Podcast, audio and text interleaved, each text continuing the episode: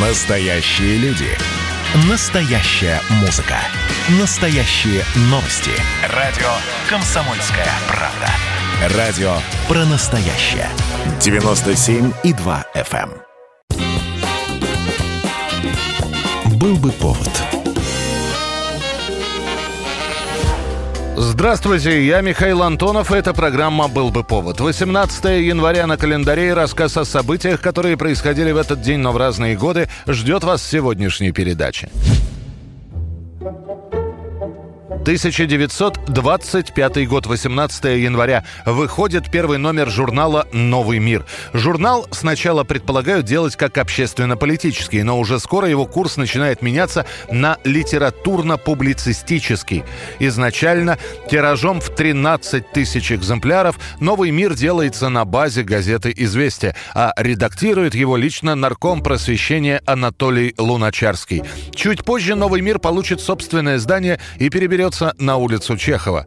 Взлет журнала произойдет во время оттепели 60-х годов, когда «Новый мир» будет возглавлять Александр Твардовский. Благодаря ему на страницах журнала появляется небольшая повесть «Один день Ивана Денисовича», неизвестного тогда рязанского учителя Александра Солженицына. Эта повесть станет вехой не только в литературной, но и политической жизни страны. В начале 70-го года главный редактор «Нового мира» Александр Твардовский после долгой травли уходит в отставку с поста главного редактора, а сама редакция «Нового мира» была уволена. Сто раз тебе мое спасибо, судьба, что изо всех дорог мне подсказала верный выбор дороги этой на восток. 1963 год, 18 января. Основана главная редакция программ для детей Центрального телевидения. С развитием телевидения и увеличением числа тех, кто может себе позволить покупку телевизора, руководство ЦТ начинает задумываться о создании ряда передач, которые могли бы смотреть не только взрослые, но и дети. Уже тогда в недрах новосозданной главной редакции детских программ начинает зарождаться идея передачи передачи с вечерней сказкой. Эта идея впоследствии трансформируется в передачу «Спокойной ночи, малыши». Добрый вечер, ребята. Ой, здравствуйте, девочки и мальчики. Здравствуйте, тетя Лина. Однако через какое-то время становится понятно, что одной программой для детей дело не ограничится. Нужно привлекать и школьников. В итоге в недрах редакции одна за одной появляются детские передачи. Некоторые из них просуществуют совсем недолго, другие, наоборот, становятся любимыми у подростков, которые стараются не пропустить «Умелые руки», выставку «Буратино», в гостях у сказки и, конечно же, «Воскресный будильник». Когда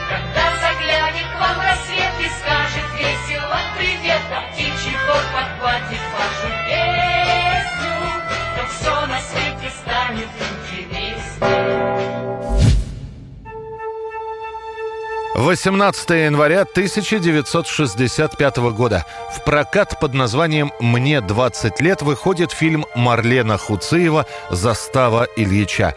Это была картина с трудной судьбой. Ее съемки начались в 1959 году, а завершены были только в конце 64-го.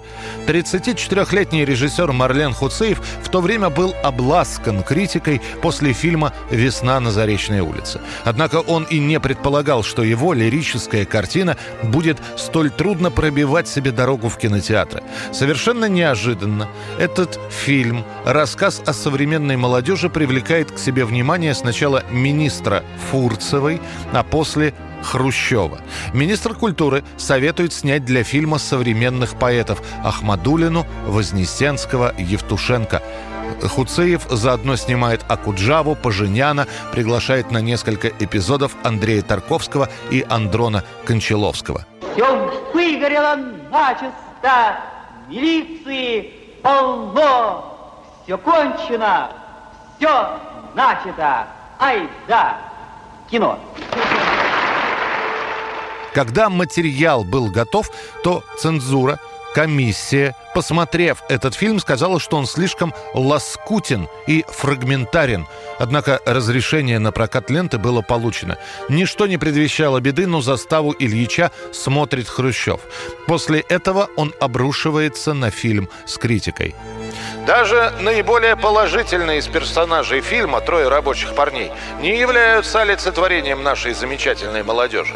Они показаны так, что не знают, как им жить и к чему стремиться. И это в наше время развернутого строительства коммунизма, освещенное идеями программы коммунистической партии.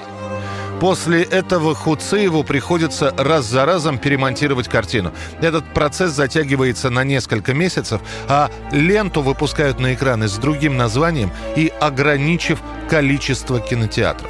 Лишь после перестройки Марлен Хуцеев, который оставил вырезанные кадры и смог их сохранить, снова сядет за монтажный стол и выпустит ленту в том виде, в котором ее задумал. Да, но я знал, что мы встретимся. Да, мы должны были встретиться. И больше всего мне хотелось вот так, с тобой. Да. Понимаешь, говорить да. о многом, серьезном, о самом серьезном. Понимаешь? Да, понимаю. Я часто говорил с людьми, часто с разными, но с единственным с единственным человеком, с которым мне хотелось говорить больше всего, я имел на это право, мне не пришлось ни разу. 1980 год, 18 января. Академик Сахаров выслан в Горький. После ввода советских войск в Афганистан в конце 1979 года Сахаров стал резко критиковать это политическое решение.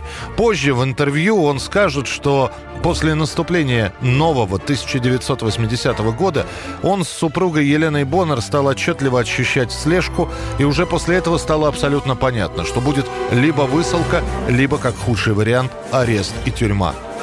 Звонил Владимов, очень встревоженный. Один из его друзей только что был на каком-то совещании или лекции для политинформаторов.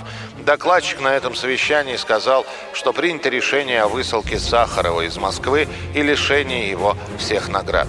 В итоге опасения подтвердятся. Сахарова задержат прямо на улице. После этого ему и супруге будет предложено собрать свои вещи и отправиться в город Горький, где ученого доставят в кирпичный дом по адресу проспект Гагарина, 214. На следующий день после этого к Андрею Дмитриевичу и Боннер приходит заместитель прокурора Горьковской области, чтобы сообщить условия пребывания в ссылке. Правила просты. Запрещено выходить и выезжать за пределы города, запрещено встречаться или иметь какую-либо связь с иностранными гражданами и с преступными элементами. Также Сахаров обязан являться в управлении МВД для регистрации.